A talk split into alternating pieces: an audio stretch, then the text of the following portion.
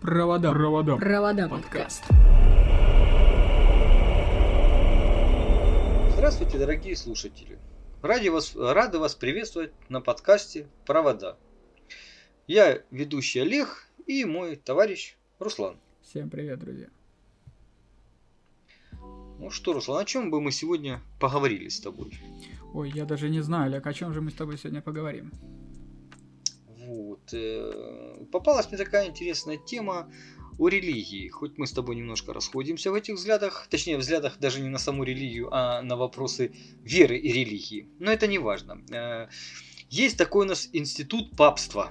В общем-то, очень старый, очень древний. Существует практически, считай, больше двух тысяч лет. Вот. И было очень много интересных разных пап, которые управляли, так сказать, святой церковью. Слушай, очень интересно было бы послушать про это, про все на самом-то деле. Тема, наверное, очень животрепещущая. Я наслышан о многих э, персонажах, которые э, разлагали дисциплину папства. Ну, даже не разлагали. Там сложно сказать, что не разлагали. Там вот кто бы ее поддерживал, а разложение там шло само собой. Но, в принципе, вот кто такой у нас папа, да? Папа это Э, верховный э, жрец католической церкви. Даже не так. Давай так, по-научному, это абсолютный монарх Ватикана. Папа объединяет в своем лице законную, исполнительную и судебную власть. Кроме постоянного общения с Всевышним среди обязанностей папы, руководство церковным правительством, римской курией, проведение епископских соборов, рукоположение кардиналов. Так что вот как бы э, на сегодняшний день волю папы на земле осуществляют э, почти 2 миллиона свя- священнослужителей, полмиллиона священников. Папа отвечает за почти 60 тысяч монахов и 800 тысяч монашек. Ух, Так что и также где-то 2500 своего государства, то есть Ватикана. много. Дальше в их казне крутятся, в общем-то, такие очень большие деньги. Доход Ватикана составляет больше 200 миллионов евро ежегодно. Представь. Это денежки, конечно, неплохие, но... Да, вот, допустим, смотри, вот так называемый грош Святого Петра, да, дают 23 миллиона евро в год.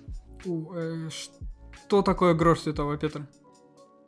Э, ну, это туристы при посещении базилики, я так понимаю, там оставляют какую-то А. свою монетку. Понятно. Э, вот. Ватикану принадлежат компании General Motors, Shell, Хо-хо. э, General Electric. Э, Где-то на сумму 10 миллиардов евро. Ого. Так что, да. Вот кассовый Слушай, сбор музеев неплохо Ватикана- так там в Ватиканстве. Не, ну так, да, вот кассовые в сборы этом. музеев составляют где-то 20 миллионов евро в год. Я, я промолчу. Да, а простые ватиканские марки, которые туристы клеят на открытки, приносят, ну, там 240 тысяч ежегодно. Евро. Это все в евро. Ну и помимо того, как бы есть пожертвования, которые приходят со всего мира от Института по религиозным делам, которые вообще идут мимо казны, ими распоряжается лично папа. То есть, То есть ты ему понимаешь, можно, что да, распоряжаться деньгами какими-то, которые приходят к нему? Да, да, там, ну там сумма, я думаю, тоже крутится немало. В общем, э, как бы святые отцы делают деньги. Не у каждого, не у каждой большой корпорации крутятся такие доходы. Так что, Да я бы, наверное, сказал, это самая прибыльная корпорация, в которой крутятся такие доходы. да, да, да. Как э, говорил один э, хороший человек, э, хочешь сделать священнику больно, ударь его по карману. Ну, как бы мы можем, наверное, и перейти понемножку к самим, так сказать, папам. Ты знаешь, глядя на список пап, да, который вот официально есть, в первом тысячелетии, как бы, ты знаешь, большая половина пап умерли не своей смертью. Ну, в первое тысячелетие, знаешь ли, время такое было, когда своей смертью вообще мало кто умирал. все-таки папа, звание дается пожизненно, понимаешь? Ну вот умирали мученической смертью. Смотришь список и через одного считай, если, если не чаще. Слушай, Олег, мне кажется, они поэтому и умирали, что э, титул дается пожизненно, и там интриги, мне кажется, были не похлеще всяких дворцовых переворотов в России. Интриги были там не шуточные. Это просто надо все знать. Как бы читаешь истории и просто содрогаешься. А, да, и вот забыл я предупредить. Самое главное. У нас сегодня контент, наверное, будет все-таки 18+. Поэтому, если рядом находятся дети, то лучше их отправить смотреть мультфильмы. Потому что история папства как бы очень веселая. Да, и когда мы говорим о контенте 18+, мы не имеем в виду, что тут будут маты или откровенный, откровенный призыв к насилию, мы имеем в виду, что будет просто э, контент немножечко, который не подходит для детей. Да, да. Вот. Ну вот, допустим, листая историю, находим в самом начале христианства, находим такую секту христиан, последователей пастыря жененавистника Ермы. Эта секта была николаисты. Э, они под предлогом того, что женщина это исчадие ада, посланная из преисподней для совращения мужчин, считали, что более нравственным создавать предпочтение собственному полу. Так что современные попытки как бы создать Библию для гомосексуалистов, это, в общем-то, не ново. И причем эта секта состояла как бы, ну, не из каких-нибудь там полуграмотных и глупых людей, а... Довольно-таки образованных допустим, их глава Николай был одним из первых семи диаконов Иерусалима. Ух. А при э, Аниките, 12 папе, возникла секта гностиков. Они впали в другую крайность, утверждая, что женщина признана быть общей собственностью. А при следующем папе, Левтерии, появилась э, Валентиане. Они не вступали в пререкание с обоими группами и считали, что и то, и то хорошо. ну да. Все должно быть Будем где-то посередине. Да, да, будем и тем, и тем, мы будем всем рады. А при 17-м папе Каликсте первом при публичном доме была выстроена церковь и посвященная Пресвятой Деве. Молитва все очищает, понимаешь? Помолились, все грехи прошли. И так, в общем, практически на протяжении всей истории. Вообще, да, это такое религиозное учение. Да. Следует помолиться, отпустить грехи, уверовать, и все грехи сразу улетучатся. Вот. А был такой святой Иероним, который, э, скажем так, э, современник тех событий, да, начала, э, который писал про священников того времени. Дочь моя, если ты хочешь сохранить цветок своей девственности, избегай как чумы, избегай этих лицемеров, которые домогаются духовного сана, чтобы иметь свободный доступ к женщинам. Эти гнусные священники носят сверкающие кольца на своих пальцах. Главное их занятие заключается в том, что они разознают имена и дома красивых женщин, выведывают их склонности. Я э, раскрою перед тобой облик любого из этих священников, достигнувших большой сноровки в своем ремесле. Он встает тот час после восхода солнца. Порядок его посещений обдуман им заранее. Он выбирает самые кратчайшие пути. Он назойлив, этот старик, и пробирается прямо в женскую половину. Если заметит подушку, богатое покрывало или что-нибудь из мебели по своему вкусу, он внимательно все оценит и начнет лицемерно вздыхать о своей бедности и будет хныкать и скулить, пока ему не удастся что-либо выторговать. Так что алчность была основной чертой так сказать, святых отцов того времени. Эх, сказал бы я, да не хочу, наверное, обижать э, отцов святых нынешнего времени. Да, где-то, наверное, та же история, только ведут себя поскромнее, все свои пороки скрывают. Да. Вот. Э, был такой папа Сикс Третий, который вообще был бравый мужчина и считал, что девушки, которые вступают в святой обитель как Христова невеста, становятся его супругой. Ну а раз Христос не может выполнять как бы свои супружеские обязанности, то он это берет на себя. Так что... Понятно все.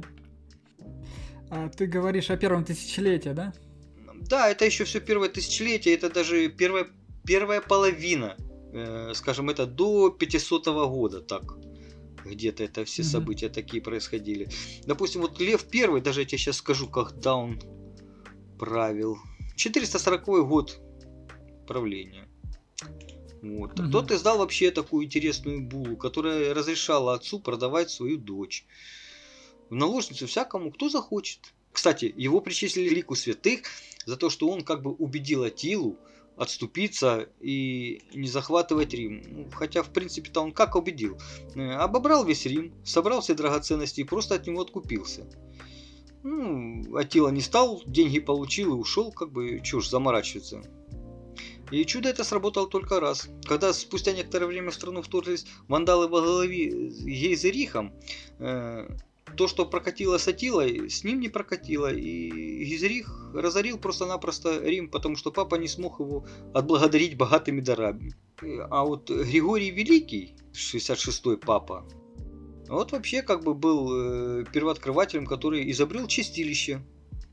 Ему принадлежит, так сказать, это... До этого не было, то есть чистилище. Да, до этого понятия чистилища как бы не было. Ну, он его ввел, и многие богословы до Григория считали, что огонь, о котором э, рассказывал апостол Павел, мог гореть только при наступлении конца света.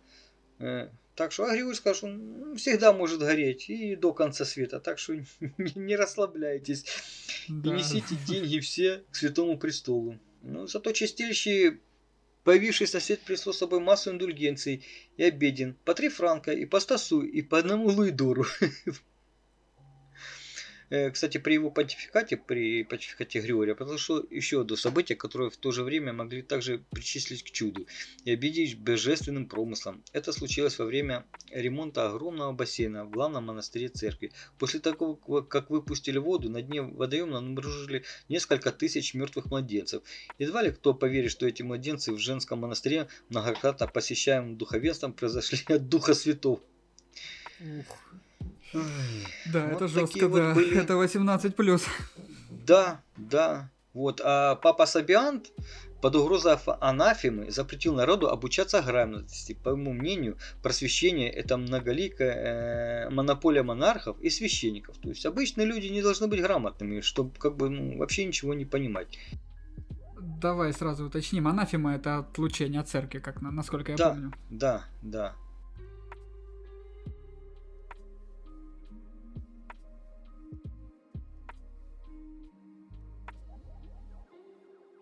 Слушай, ну я как бы и не так давно, помню, читал историю такую. Я не помню, как э, этого папу звали. А вот я могу сейчас загуглить. Сейчас, подожди, несколько, некоторое время.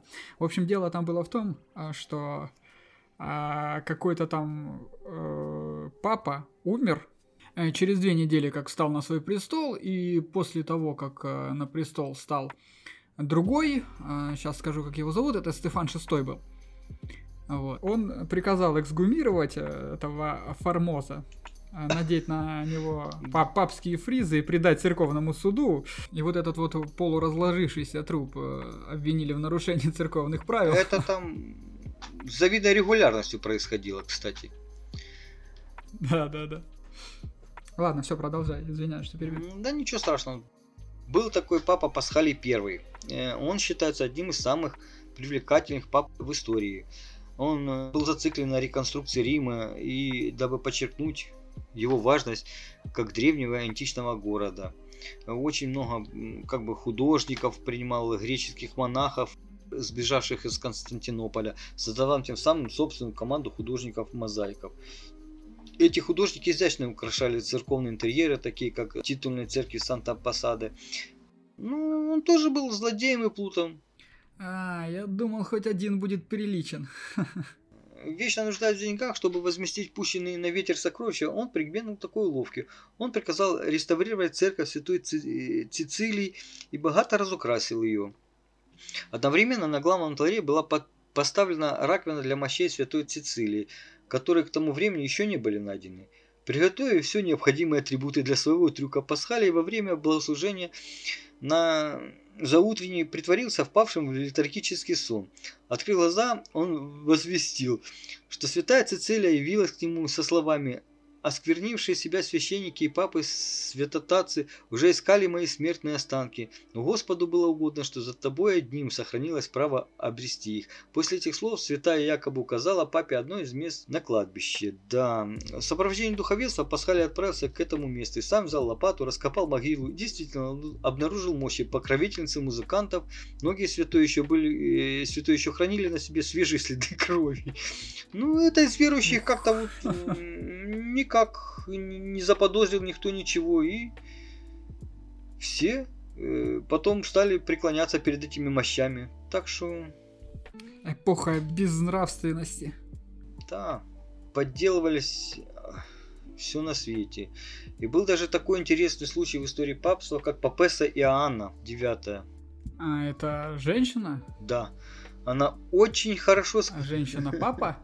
Женщина-папа, да, хотя и э, как бы Ватикан отрицает ее существование, но тем не менее исторические сведения, что она была.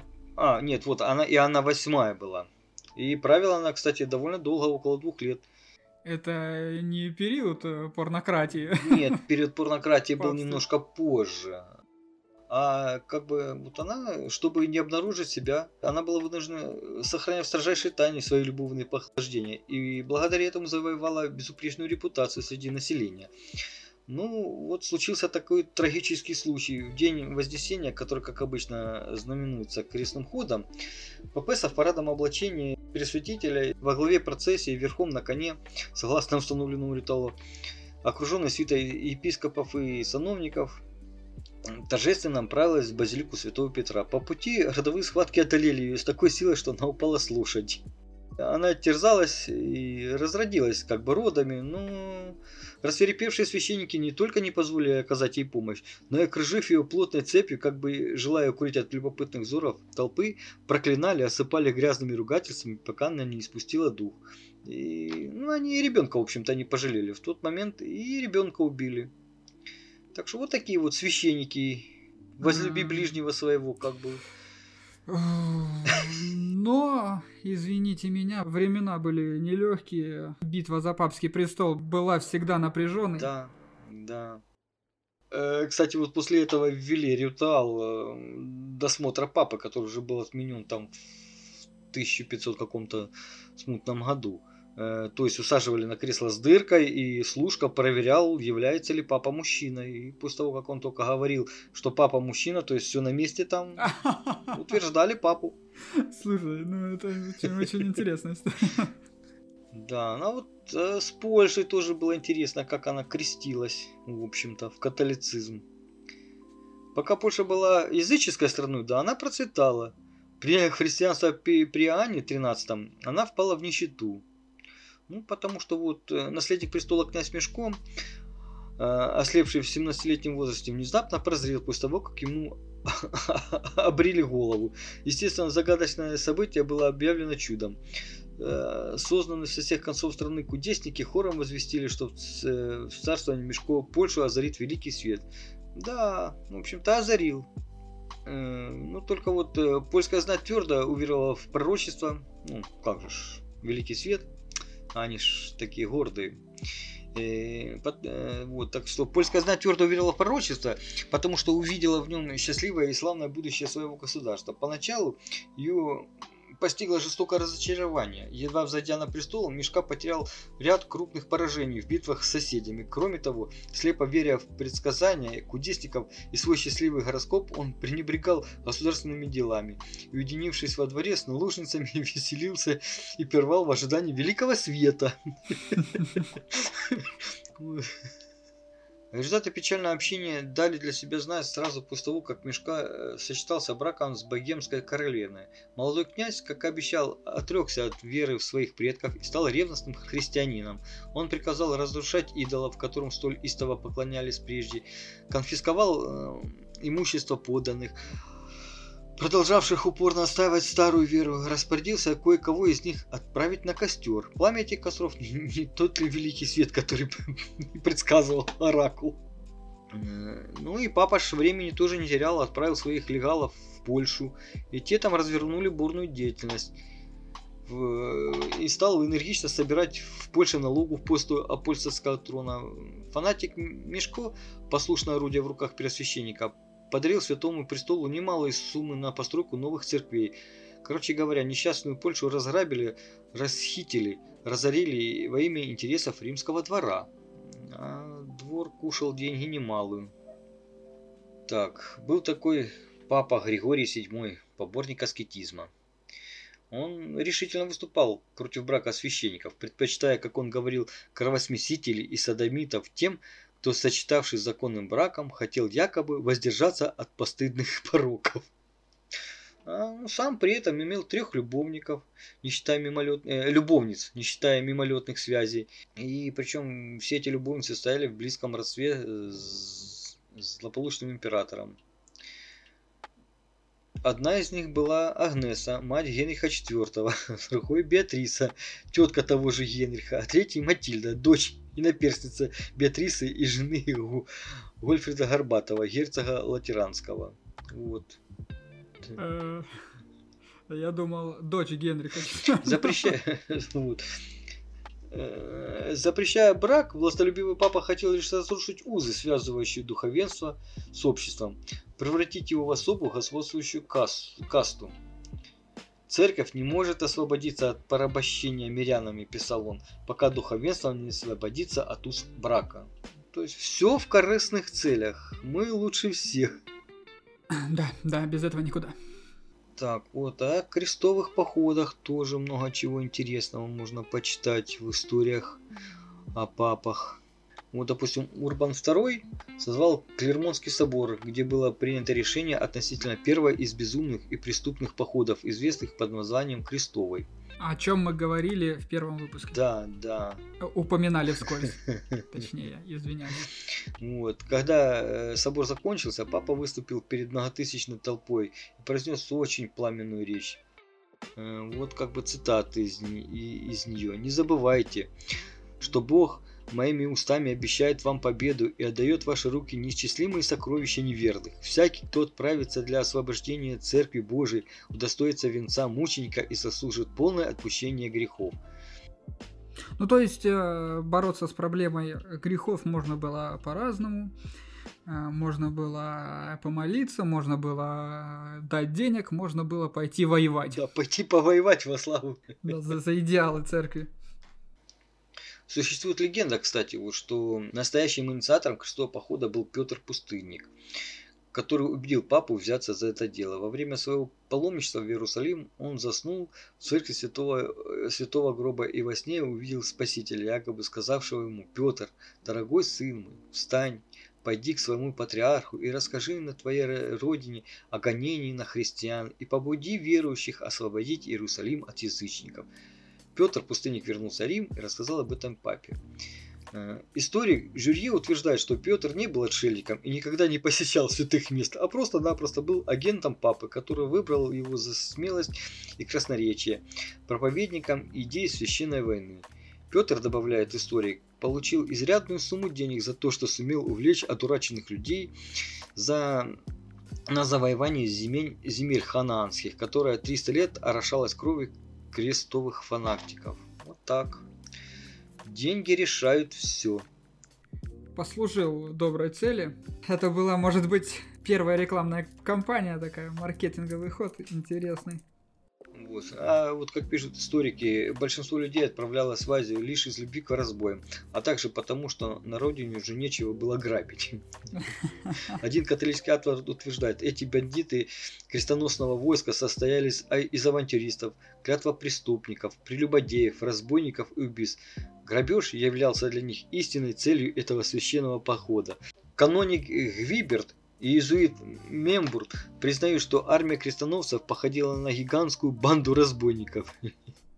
Ну смотри, насколько я понимаю, а, в чем заключался смысл походов некоторых из них, то есть а, ходили в основном дворяне, а, дворяне, которым уже нечего было терять, которые потеряли все, и им, естественно, не только все, нечего там, было делать уже. Вообще были интересные моменты, такие, что кто идет в крестовый поход, у того не могут ничего отобрать, тут выполнять святое дело, и все имущество остается за ним, никто ничего не может ни за долги забрать, ни за что.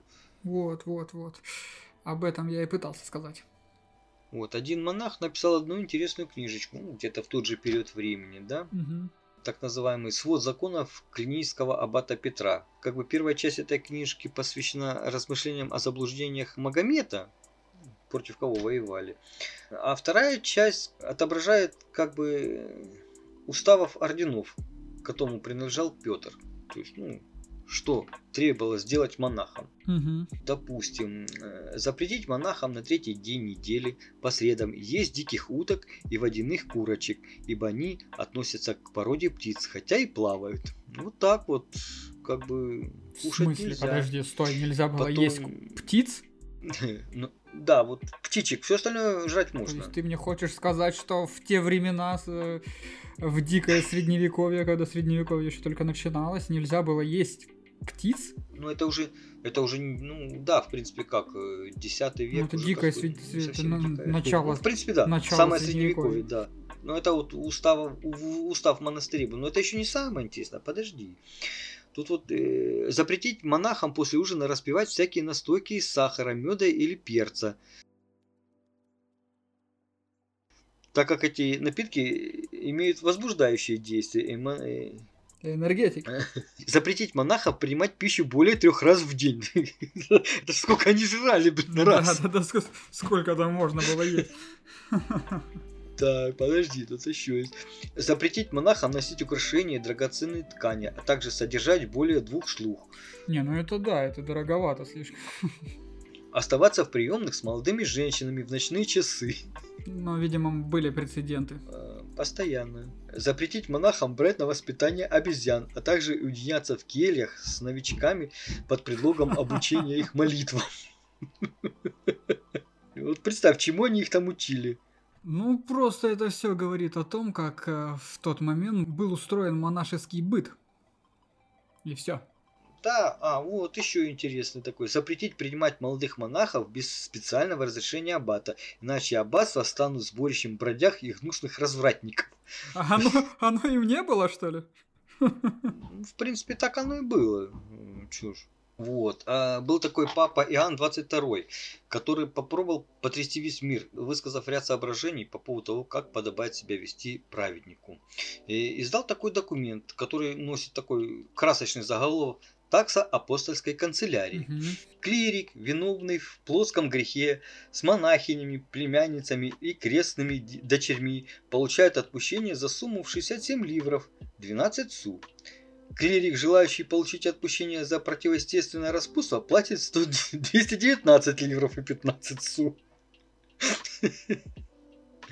Священник, лишивший девственности девушку, уплачивает 2 ливра 8 су. Монахиня, неоднократно грешившая в своем монастыре, а также за пределами его и пожелавшая стать аббатистой, уплачивает штраф в размере 131 ливра 15 су. Священник, желающий получить разрешение на сожительство с родственницей, уплачивает 76 ливров 1 су. Ну, тут, кстати, вот есть и другие преступления. Внимательно слушаю тебя. А, отпущение и отпущение и гарантия против преследования за такие преступления, как грабеж, кража, поджог, обходятся виновникам в 15 лиров и 4 су. Слушай, ну вот насколько я понимаю, там, За нанесенное жене... там извини, я тебя перебью. э, лишение девственности там кого-то оплачивается там двумя лирами, а уже дальше чуть менее жестокие оплачиваются большим э, с штрафом. Как-то так, знаешь? Ну, Вот так, ну, прелюбодеяние, как бы, ну, это так, по стоку, по скоку. Ну да. Да, потому что, допустим, нанес жене увечья, внеси в казну 3 ливра, и все будет хорошо. Убил жену, уплати 17, и будешь прощен. Убийство епископа или прилата 131 ливр. Видишь, вот, подороже будет. Да, а убийство нескольких священников в разное время э, 137 ливров. Очень интересный папа Сикс IV. Э, Он известен как бы тем, что заблокировал продвижение османских туркам в Смирне, объявил войну могущественной семье Эсте Фарери, а также подготовка убийства э, Леонелла де Медичи в заговоре Паций, хоть и безуспешном. Он, инвести- он тоже инвестировал свои деньги в город. Благодаря ему в Риме реализовалось много проектов. Появи- Появился целый список новых достопримечательностей. Кстати, вот Сектинская капелла, Мгм. да, это вот он построил, и в его честь ее потом назвали. Э, Кстати, он, по-моему, даже причислен э, к лику святых. Вот, как бы, да, вот казалось бы, да, много чего делать для города, и тем не менее, тем не менее, ничем не отличался как бы от своих предшественников, а даже, наверное, и во многом превзошел их, потому что как только зашел на престол, сразу э, издал булу, э, в которой провозглашал, что незаконнорожденные сыновья, как от настоящего папы, так и от его преемников, отныне будут пользоваться правил, правами римских князей. Ну так, детей надо пристраивать. Он членам своей семьи представлял должности, княжества. Так как уже призывы против крестовых походов на турков как бы уже не имели э, такого действия, как раньше, и денег не приносили. Угу. Нужно было что-то изобретать новенькое. И папа отдал распоряжение взимать со всех христиан налог особого рода. Христиане были обязаны э, отчислять святому отцу 30-ю часть своих доходов, Евреям пришлось более туго, с них взималась двадцатую часть. Причем, ты знаешь, им даже повезло, потому что не пришло в голову вообще взять все имущество. Ну и монахи с присущим им усердием выполняли приказ папы. Приказ забрать деньги, да? Да, да, собрать налоги. Причем он как бы, войдя во вкус, э, разослал своих легалов по всем христианским столицам, обязав их собирать золото, не останавливаться ни перед чем, ни перед пытками, висельницами, кострами и всеми видами казни, угодными Богу. И испанским легатом он назначил Родриго Борджа, который в дальнейшем сделался папой, приобретет славу одного из величайших преступников человеческой истории. Кстати, в то время в Испании проживало около 150 тысяч еврейских семей. Вот. И опять же, как бы в момент денежного кризиса папа вспомнил, что предыдущий его предшественник Павел II э, как бы свел промежуток между двумя юбилеями к 25 годам. Э, ну, что такое юбилей? То есть это год, в который э, паломники прибывали в Рим, приносили дары и получали индульгенции. Угу. Ну, он так подумал, раз папа не успел, надо этим воспользоваться, и объявил вот юбилеем. И опять денежки потекли к нему рекой. Э, самым удачным предприятием была организация публичных домов, поставленных под высокое покровительство пресвященника. Дома эти специально предназначались для знати и духовенства. Персонал подбирался с величайшей тщательностью. Ежегодный доход от лупанариев приносил папе 20 тысяч дукатов. Причем достоверность этих цифр подтверждается историком Корнелием Агриппой, который по этому поводу сообщает любопытные вещи.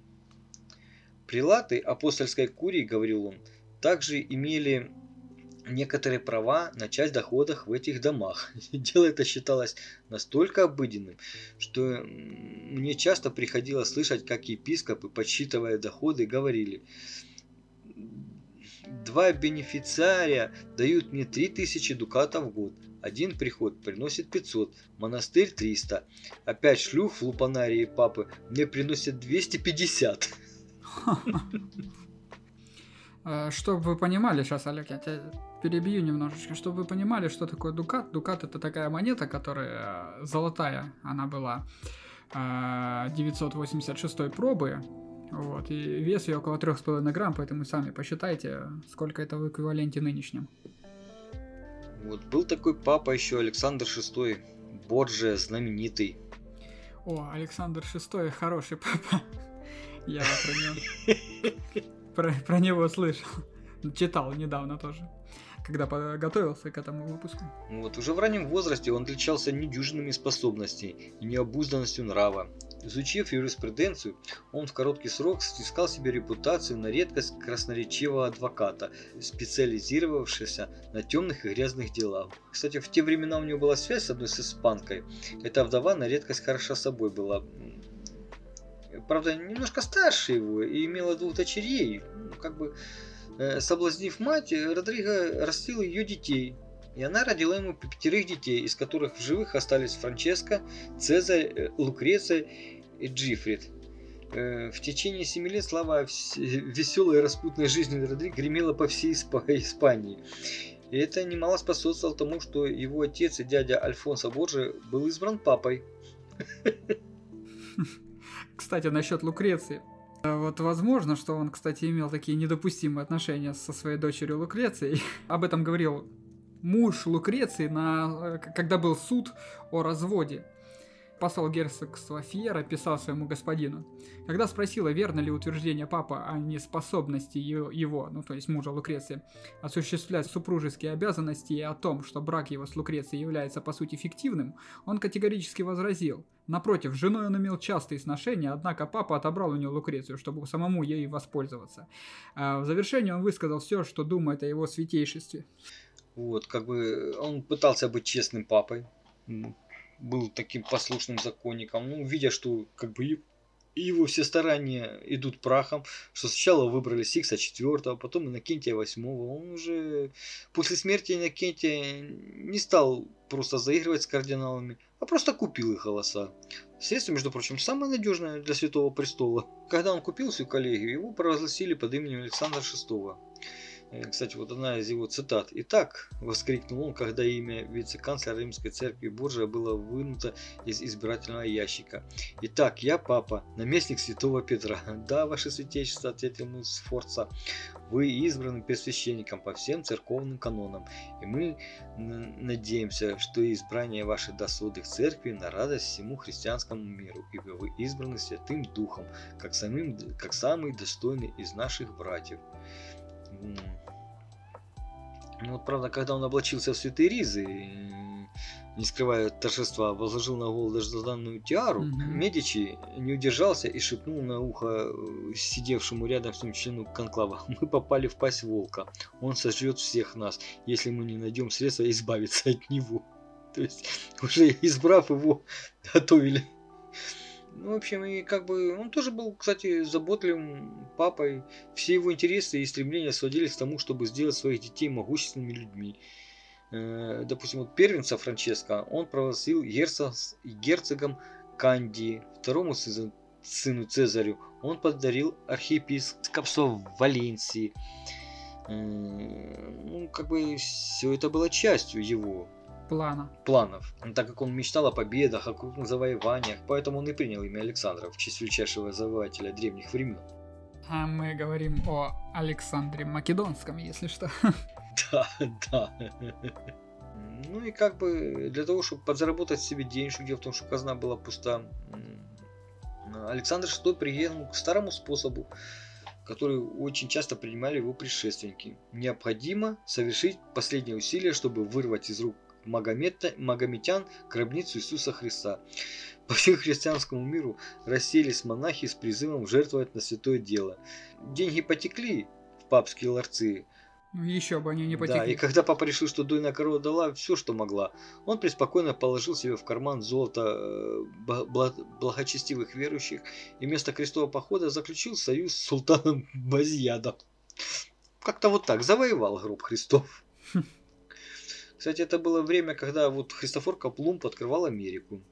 Испанцы, португальцы хлынули в новый свет.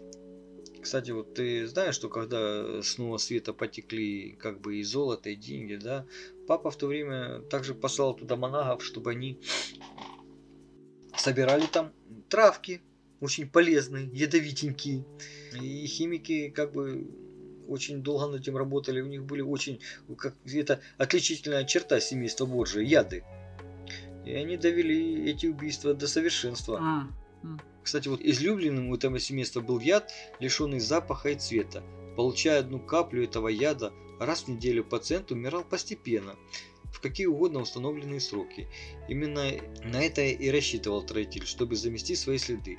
Яд сохранял свое действие, будучи подмешан в кофе или в шоколад, но и в вине, э, но в вине он утрачивал силу, и поэтому папа расстался с ним. После того, как новый, с нового света привозили травы, из которых химики делали всякие яды, Цезарь Боджия, да, научился разрезать отравленным ножом персик так, что сам съедал одну его половинку, оставался невредимым, а приглашенный к обеду гость, которому доставалась другая половинка, погибал. Изощренно. Да, вот. А знаменитое вино Боджа имело то свойство, что действие его э, сказывалось лишь через несколько лет. У человека выпадали зубы, волосы, сходила кожа, и он умирал э, после долгой и мучительной агонии. А у Лукреции был ключ, с виду самый обыкновенный, с помощью которого она отпра отправляла на тот свет любовников, когда хотела от них избавиться. Так как ну, рукоятка этого ключа заканчивалась таким маленьким острием, э, которое она натирала ядом. Э, угу. И вот э, она давала какое-нибудь поручение нерадивому любовнику и вручала ключ к замку, который туго открывался. Ладно, любовник крепко сжимал ключ в руке, слегка царапал себе кожу и через сутки умирал. А у Цезаря, в свою очередь, э, был не менее любопытный перстень, гладкий с внешней стороны. Он со состоял из двух львиных когтей, сделанных из, из острой стали. Эти когти находились на внутренней стороне и вонзались в тело во время рукопожатия под нажимом среднего пальца. Они были покрыты глубокими желобками, вероятно, эти желобки выпускали яд. Где-нибудь в толпе, на балу, например, Цезарь, скрытый под маской, схватывал руку человека, которого он решил отправить на тот свет, вонзал глубоко львиные когти и тут же ронял роковой перстень. Разве можно было в толпе масок найти преступника? Ну, так вот, раз и все. Кстати, ключ Лукреции и перстень долго еще были в ходу после их смерти. Вот. А один раз э, Александр VI со своим сыном решили как бы избавиться от всех прилатов, чтобы на их места поназначать своих родственников. И для этого решили собрать пир. Прилаты, конечно, отнеслись с недоверием к трапезе, поэтому он пригласил их в другой дворец. И в назначенный день утром Александр послал своего дворецкого во дворец Корнетта наблюдать за сервировкой, вручив ему две бутылки вина. Он распорядился принять все меры предосторожности, спрятать их в надежном месте и подавать безошибочно только тем, на кого он укажет. Ну, как бы ни один из кардиналов не, не применил явиться на пир, и его святейшество, прибыв во дворец с сыном, мог сразу посчитать, какую прибыль он получит с этого обеда. Дело было в августе и было очень жарко. Александр и Цезарь пришли на пиршество пешком и, жалуясь на усталость, попросили прохладительного напитка. Дворецкий на минуту вышел, а один из слуг бросился выполнять просьбу его святейшества. Александр, как обычно, выпил свой кубок залпом. Цезарь разбавил вино водой. Опорожнив бокалы, они почти мгновенно ощутили сильную боль в желудке. Слуга, которому ничего не было известно, подал им графин, принятый дворецким. Сами себя отравили. Вот так. Александр I сам себя отравил и так закончил свои божественные дела. Александр Первый? Шестой, шестой, прошу прощения, шестой. Потом на престол зашел Лев Десятый. Не то чтобы он был как бы добродетельным товарищем, но любил, чтобы было все красиво. Окружил себя красивейшими женщинами, учеными, артистами, художниками. Э, ну а что касается религии, то он над ней откровенно подшучивал, публично заявляя, что религия – институт, предназначенный для того, чтобы держать народ в узде, но она отнюдь не должна связывать богатых и, власт... и властимущих. Слушай, ну он молодец, что он окружил себя свитой из ученых, а как минимум, вот, и придерживался такой точки зрения. Ты знаешь да, мое отношение да, к религии. Да. Вот. Кстати, вот Лютер утверждает, что в своих сочинениях Лев X отрицал бессмертие души и даже как-то выслушав спор двух искусных богословов, обсуждавших этот коренной вопрос христианства, высказал следующее замечание. Соображения, приведенные вами в пользу утвердительного ответа, кажутся мне глубоко продуманными, но я предпочитаю отрицательный ответ, потому что он побуждает нас с большим вниманием относиться к нашему телу и сильнее дорожить сегодняшним днем. Э, то есть э, он все-таки э, был против дел небесных, да? Он был за дела земные. Не против, он просто нагло ими пользовался, и все. Нет, но он понимал, что никаких дел небесных нет. Да, да, да. Вот. Кстати, вот он был одним из первых, так сказать, э, цензоров. Издал декрет, предписывающий всем философам, преподававшим в университетах, вести борьбу с учениями, уклоняющимися от вероучения церкви, утверждающими, что душа также смертна, как и тело, а, и мир вечен. При этом папе не, необычайно... Э, ну, при нем, кстати, вот науки расцвели, искусство и литература. Рафаэль, Микеланджело, Кареджа и другие придали этой эпохе небывалый блеск. Ну, только вот э, как бы не надо, э, не следует, правда, преувеличивать роль Льва X.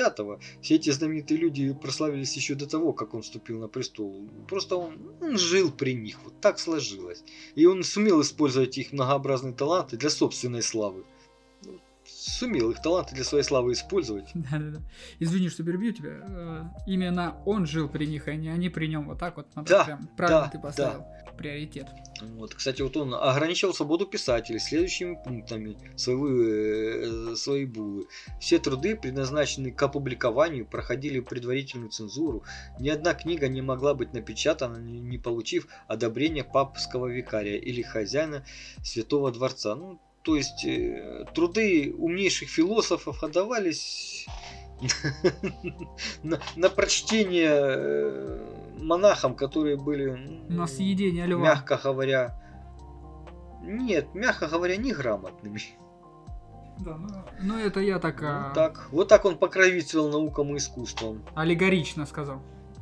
Кстати, он рассылал домиканцев по всей, по, по всей стране для того, чтобы они продавали грамоты населения с отпущением грехов. О, о, о, Инду, индульгенция моя любимая. Да-да-да. Вот, кстати, могу прочесть э, доподлинно один из его документов. «Да простит вас Господь наш Иисус Христос, принявший смерть на кресте за грехи ваши. Я властью Иисуса Христа блаженных апостолов святого Петра и святого Павла и властью нашего святого Отца освобождают вас от всех церковных нарушений, совершенных вами, от всех грехов, проступков, излишеств, как бывших, так и будущих, как бы они ни были велики, да будете вы причисты к святым подвигам воинствующей церкви нашей. Я приобщаю к вас к святым таинствам, к чистоте невинности, ровной чистоте крещенного новорожденного. И да будут врата ада закрыты для вас, и врата райского блаженства откроются вам после вашей смерти. Аминь. Хочу прочесть отрывочек э, набожного историка, который писал о монахах, торгующих этими индульгенциями. Полюбуйтесь на этих воров, присланных папой. Посмотрите, как они вы... высасывают соки из бедного народа. Они бродят по городам и долинам, вымогая у простых людей последний грош, чтобы им было спокойнее. Они договариваются со священниками. «Собери-ка своих, своих гусей», — говорят они, — «ощиплем их вместе и пух поделим пополам». И эти мерзкие священники, развратники, пьяницы и торгаши сговариваются с монахами и обирают идиотов, опустошая, опустошающих свои кошельки ради спасения душ из чистилища. О Господи, кто же опишет все низости, совершаемые доминиканцами, и эту бесстыдную торговлю индульгенциями? Вот, кстати, э, при Льве X вот как раз начался раскол в католической церкви. То есть стали отделяться протестанты. Э, и появилось течение такое, как лютеранство. Это то, что сейчас в Америке, да, больше всего, ну, в Соединенных Штатах Америки, я имею в виду, э, больше всего распространено. То есть это религия, как протестанство, там, по-моему, она главенствующая. Там, ну, там в, проте, там в протестанстве там несколько течений, просто вот, э, ну, его как бы первым ее лидером был Лютер, вот что пишет Лютер, который был отправлен с поручением в Рим. «Я был свидетелем таких безобразий, — говорит он в одном из своих сочинений, — что с того времени принял решение посвятить свою жизнь уничтожению папства, искоренению лжи, которая осквернила религию из-за корыстолюбия священников и безнравственности пап». Это вот был первый борец. Это иезуиты, да, это общество Иисуса. Э, оно было основано в в 1534 году Игнатием утвержденный папой, папой Третьим в 540 году. Они сыграли значительную роль в контрреформации, то есть в противодействии реформам в церкви. Они активно занимались наукой, образованием и сионерской деятельностью. Члены общества, наряду с тремя традиционными а, обетами бедности, послушания и целомудрия, дают и четвертый – послушание Папе Римскому в вопросах миссии. Девизом ордена является фраза «Ad maorem де Глориам, священной славе Божией. Вот. И иезуиты как раз вот в средневековье очень сильно свирепствовали, угу. наводя страх. Вот. И когда вступил на трон папа Пи V, тоже был кровожадный товарищ. Достаточно полное представление о кровожадности можно составить по тем инструкциям, которые он давал после своего назначения на должность генерального инспектора трибуналов Инквизиции Венецианскому инквизитору. Дорогой мой брат, Ваше преподобие, я уверен, вы всегда будете помнить о том, что власть, которую вы обречены, должна э, простираться на весь мир. Пусть ваша воля будет бесстрастной, непоколебимой и неумолимой, как Божье правосудие, которое вы призваны осуществлять на земле. Дабы всегда помнить о высоком своем назначении, повесьте над вашим трибуналом железное распятие со следующими словами. «Место сие страшно, это врата ада или неба, Пусть никакие размышления о милосердии Духа не собьют вас с того пути, на который вы вступили. Помните, что наш Божественный Учитель сказал, «Не думайте, что я пришел принести мир на землю. Не мир пришел я принести, но меч.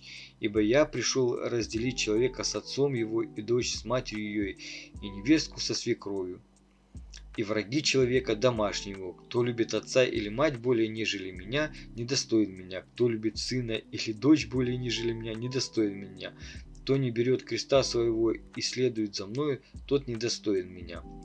Пусть эти благочестивые слова послужат основным правилом, определяющим, определяющим ваше поведение. Пытайте без жалости, терзайте без пощады, убивайте, сжигайте, истребляйте ваших отцов, матерей, братьев, сестер, если окажется, что они не преданы слепо католической, апостольской и римской церкви.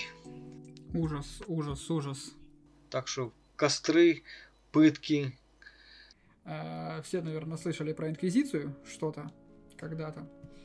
А, так вот, Инквизиция а, не то чтобы прям а, с таким рьяным восторгом пыталась сжигать ведьм, на самом-то деле там дело не в том было, Инквизиция была там вроде как с 12 века началась, а первых ведьм начали спустя 250 лет только сжигать, и то потому что был голод, потому что была чума, вот, поэтому и начали все сжигать. Так что не надо тут э, ни, ничего себе лишнего придумывать на тему Инквизиции.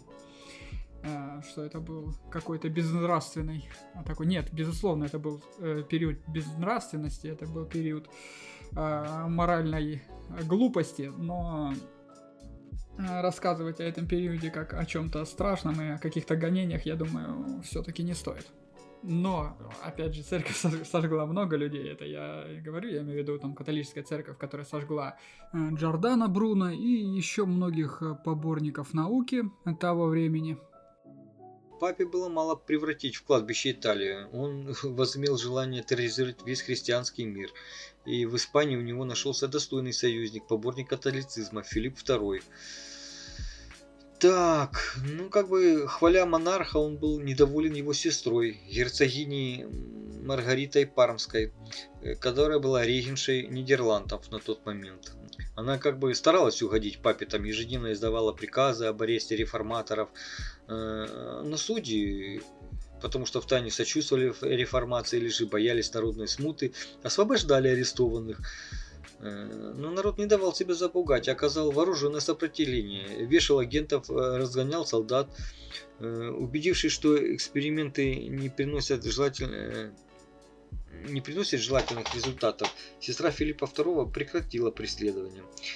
Э, ну, по наущению король Испании опубликовал новый дикт, направленный против протестантов Нидерландов, в котором приказывал князьям и сеньорам принудить вассалов принять постановление э, Триденского собора и пригрозил конфискацией имущества и лишением должностей и званий ожесточились феодалы, и по их призыву более 30 тысяч граждан и крестьян собрались э, в долине перед воротами Брюсселя и поклялись защищать свою независимость. Даже немножко себя отстояли на тот момент и ну, да. направили делегатов э, к королю Испании. Ну, так как папа был хитрый и у него везде были шпионы, он подговорил Филиппа II и делегатов казнили. И вот это, когда эта страшная весть о подлой расправе распространилась в Нидерландах, разгневанный народ восстал против испанского короля. И 500 тысяч граждан, взявшись за оружие, поклялись освободить страну от иго Вот такая была э, подоплека восстания гезов, так называемого. В тяжелые времена жили. И под давлением народа Рейнша была э, поставлена перед необходимостью отказаться от услуг инквизиции и сдать эдикт о, о свободе совести. Э, это как бы успокоило Гезов, и они сложили оружие на время. Он писал ей в тот момент. То есть папа был вообще этим возмущен до крайности и писал, надо утопить их всех в море. Заканчивал они своих посланий. Пусть меч и огонь превратят в пустыню их плодородные поля, сравняют с землей и зазнавшийся город, дабы истинные христиане возликовали радость, торжествуя на, торжеству нашей веры. А Филипп II поспешил взять покорность и отправил во Фландию грозную армию, которую возглавил, возглавил герцог Хальба. И тот оправдал доверие святого отца. Он, получивший руки полномочия отдал приказ о поголовном аресте всех граждан, выносил смертные приговоры сеньоров с конфискацией имущества и стал, в общем-то, полновластным хозяином. И, кстати, вот этот Альва учредил трибунал смертью, целью которого было уничтожение всех обвиняемых, вне зависимости их пола, возраста и даже религии. В городах и селах весельницы, костры убивали очень много людей за день умершляли до 600 граждан. Более 30 тысяч кальвинистов бежали в Германию и во Францию, спасаясь от смерти. И, а, ну а избежав, как бы немножко очухались, подняли голову и с оружием в руках захотели освободить отечество от, от Альбы. Ну, правда, Войска Альбы были и многочисленнее, и дисциплинированнее, и поэтому протестанты потерпели поражение. Поэтому свой триумф Альба решил отметить новыми казнями. Ну так как Германия и Англия э, у себя сохраняли, так сказать, реформаторов, да. Угу. Одна лишь Германия и Англия, которые никак ним доводами нельзя было соблазнить, сопротивлялись. Пи прибегал к разным дипломатическим уловкам, пытаясь воздействовать на императора, на Максимилиан не столько из гуманных побуждений, сколько из опасения восстановить против себя протестантской общины, империи отказался от авантюры, которая казалась ему рискованной. Его отказ так разгневал святого отца, что тот за не мог и спустя несколько дней умер в возрасте 68 лет. Вообще, смерть этого первосвященника сохранила очень много жизней. И французским гугенотам, и, и другим людям. Был такой еще папа Григорий XII, который прежде всего как бы решил сохранить отношения с французским королем. И когда Карл IX обратился к нему за разрешением на бракосочетание своей сестры Маргариты Валуа с Генрихом Наварским, Григорий XIII, пос... Э, Григорий XII, прошу прощения, поспешил дать свое величайшее согласие. Mm-hmm. Я не нахожу лучшего средства покончить с еретиками, чем этот союз. При Карле IX как раз вот и случилась Варфоломеевская ночь которую очень долго готовили. Это было задумано как бы четырьмя посланцами папы, разработали план, который был э, направлен в кабинет Карла IX. Э, перед Карлом стоял выбор, как бы, да, либо разделить славу с адмиралом Калиньи, либо быть преданным вечному позору с Екатериной, mm-hmm. либо искупить грехи молодости, либо навлечь на себя проклятие современников и потомства. А слово человека неуравновешенного и почти полоумного зависела судьба Францева. Одно слово могло предотвратить неисчислимые бедствия и избиение многих тысяч. По слухам, король какое-то время боролся с матерью и его зловещими советниками, но его обвинили в трусости, и он сдался. Собственно говоря, ну как бы все уже давно было подготовлено к избиению. По всем дорогам королевства мчались курьеры с тайными приказами губернаторам провинций.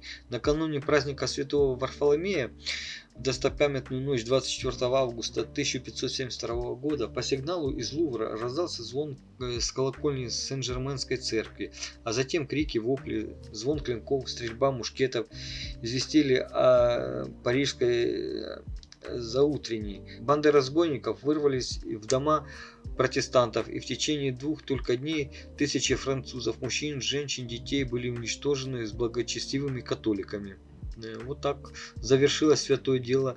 Кстати, вот все-таки э, хочу заметить, что были как бы и честные папы на папском престоле. Допустим, вот Урбан VII, он в день коронации он уплатил собственными деньгами все долги, приказал раздать хлеб и мясо беднякам, Рима и его предместий. Кроме того, Святой Отец взял на себя заботу об инвалидах. Наконец, он опубликовал невероятный указ, обязывающий хлебопеков улучшить качество хлеба, уменьшить цену, чтобы народ получал полноценный продукт и его не обманывали при покупке. Враг непотизма, то есть э, устройство родственников на должностях, Урбан VII сказал клирикам, что я не хочу быть связанным родственными узами, ибо если они окажутся предателями, я буду вынужден их покарать. В общем-то, он был слишком честен для папы. Э, но так как э, э, честного папу никто не хотел видеть на престоле, через 12 дней после своего восхождения в престол он скончался, отравленный добрыми отцами, клерикалами это тот папа, я читал, кстати, немножко про папу, это тот папа, который э, с, меньше всего времени, да, правил? Да, 12 дней. Вот. Кстати, вот возвращаясь к иезуитам, несколько образчиков ее морали могу привести в пример. Э, вот что они писали. Э, Большим благом и великой милостью является полное незнание Бога, ибо грех – это оскорбление божества, а раз человек не познал, не познал Бога, то для него нет и ни греха, ни вечного осуждения. Таким образом, атеист, хотя он и не верит в существование Бога, именно поэтому и не в состоянии, даже если захочет, совершить какое-либо действие, осуждаемое церковью. Можно также с полным правом поклоняться неодушевленным предметам, животным или каким-нибудь частям своего тела, вплоть до органов деторождения, на том основании, что церковь разрешает почитать Бога во всех его творениях. Однако, ввиду того, что простираясь низ перед неодушевленными предметами и лобызая их, можно прослыть суеверным. Не следует делать этого публично. Тайный грех, прощенный грех. А так как язычники поклоняются своим божествам, твердо веря, что их идолы олицетворяют божество, то они не совершают греха. Можно не греша поклоняться Приапу или Венере. Ну, так вот, очень гибкая политика. Для девушек они писали тоже интересные вещи. При некоторых обстоятельствах для девушки не является большим грехом, если она э, предается любви до брака, так же, как и для женщины, объятия чужих мужчин или измена мужу. Целомудренная Сусанна из Священного Писания была не права, когда восклицала, если я пойду навстречу непристойным вожделениям старцев, я погибла. Неопытные молодые женщины полагают, что для того, чтобы сохранять целомудрие, следует кричать о помощи и сопротивляться соблазнителям. Ничуть не бывало. Они останутся столь же непорочны, если молчат и не сопротивляются. Грехом является только преднамеренность. Если бы Сусана выполнила желание старцев, Внутренне в этом не участвуя, на ней не было бы никакого греха. Молодая женщина может, не совершая греха, надевать на себя украшения, чтобы вызвать плотские желания мужчин. Может румяниться, душиться, носить драгоценности, одевать тонкие легкие одежды, через которые просвечивается грудь, обрисовываются формы тела и даже угадывается обитель, обитель стыда, если это обусловлено модой. Так, вот. А вот мужчина не совершает греха, будь он даже монах или священник, входя в дом разврата, дабы проповедовать нравственность заблудившимся душам. Хотя весьма вероятно, что он подвергнется искушению и позволит соблазнить себя жрицам любви. Такая вот мораль была. По другим преступлениям, как бы, да, тоже интересно. Если вы законно защищались, убили человека, вы вправе утверждать под присягой, что никого не убивали, делая мысленную оговорку – если бы он на меня не напал. Ну, тут понятно, что пошла идиотия некоторые рассуждения. Если мне так выгодно, то я перепишу закон под себя, я не буду подстраиваться под закон, потому что им просто можно было это делать, и можно было писать закон. Тут уже понятно, что, естественно, если им охота там а, соблазнить, пристать какой-нибудь да, то он девочке, то не стесняясь. девушке, то нужно говорить им, что это не грех. Под конец э, иезуитству положил конец Наполеон, который практически разогнал их. Вот. А Пий девятый был папа такой, да, тот вообще разработал догмат о непогрешимости пап. То есть папа не может быть грешен ни при каких условиях? Да, не, он вообще не может быть грешен. Вот. И при, при его правлении, кстати, вот э, Гарибальди штурмом взяли Рим и ликвидировали папское государство. Ну, зато Пи-11, который правил с 20, 1922 по 1936 год, договорился с Муссолини о возобновлении папской власти. Кроме того, диктатор подарил папе часть Рима, которую вскоре и обнесли стеной и нарекли городом государством Ватиканом. То есть именно тогда появился Ватикан? Ну, а последующие папы как бы уже Предпоследний, да. да, того уважали и был достаточно порядочным человеком. Пи или... Э, Муссолини, Муссолини. Муссолини. Вот предпоследний папа, да, Муссолини. Муссолини считай, да. Я надеюсь, ты так к нему не относишься. Нет. Нет. Ну, я думаю, еще стоит сказать, что разногласия церкви и науки во все времена были большими. Сложно отрицать, что церковь а, способствовала развитию науки в определенный период времени, но вот история помнит э, те времена, когда э, сжигали людей на кострах за их знания, за их предубеждения. И вот только в 1992 году церковь признала, а, что Земля не плоская, что Земля круглая, что Земля не центр Вселенной и что вращается вокруг Солнца.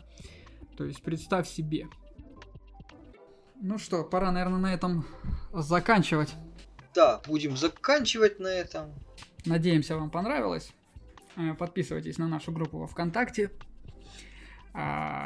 vk.com слэш провода нижнее подчеркивание подкаст. Там ссылки на наши подкасты есть. Я не знаю, еще администрация не одобрила. Посетите наш сайт провода.space. Там есть раздел «Где послушать» и э, в общем-то, там есть очень много интересных источников. Яндекс Музыка, Apple Podcast, Google Podcast, э, CastBox, Anchor, Pocket Cast, Breaker, э, Spotify, Radio Public уже поддерживают наш подкаст. А, вот. А, там, где можно, если это можно на Apple подкасте или на других сервисах, пишите, пожалуйста, свои комментарии, ставьте оценку. Даже если эти оценки будут негативные, нам это все поможет в развитии. А, вроде бы, наверное, все. А еще Инстаграм есть. Подписывайтесь в Инстаграме. Желаю удачи. До скорого. Пока. До свидания.